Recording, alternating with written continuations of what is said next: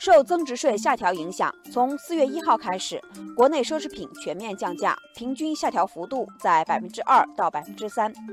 对此，不少网友表示，这样的降价幅度很鸡肋，买不起的差的不是这点钱，买得起的也不差这点钱。在药客研究院院长周婷看来，奢侈品牌的这一次降价动作，其实并不是打算让消费者认为它划算，因为奢侈品消费主力对价格并不敏感，降价是为了释放缩小价差信号，吸引消费回流。哦，网友开花的树说，从奢侈品一贯的定价策略来看，不同国家的差异定价始终会保持在百分之二十左右，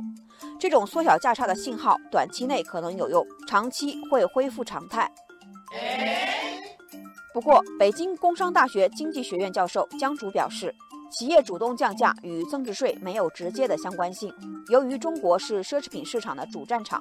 此次商家配合中国增值税的调整，实际上是抓住减税降费的噱头进行营销。数据显示，二零一八年中国消费者仍然是全球奢侈品市场的主力大军。预计二零一九年奢侈品市场的收入将超过七百一十八亿美元。二零一九年到二零二二年。预计每年增长百分之零点七。近年来，中国消费者开始追求国货，消费观念步入理性，再加上奢侈品牌不断爆出负面新闻，曾经火热的奢侈品行业迅速冷却了下来，状态低迷，已经回不去当年的辉煌时期。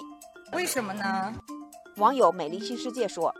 再多的花式营销都吸引不了我，奢侈品价格高，质量还不一定好，不是我这种追求性价比的消费者会选择的。”身边的朋友也大多选择有个性的小众设计师品牌。网友雨后彩虹也说，中国八零后、九零后的消费观念越来越理性，过去为了炫耀的消费观已经转变为实用大方的消费观，追求名牌奢侈品的消费群体在下降。虽然他们想通过降价来刺激消费，但是作用有限。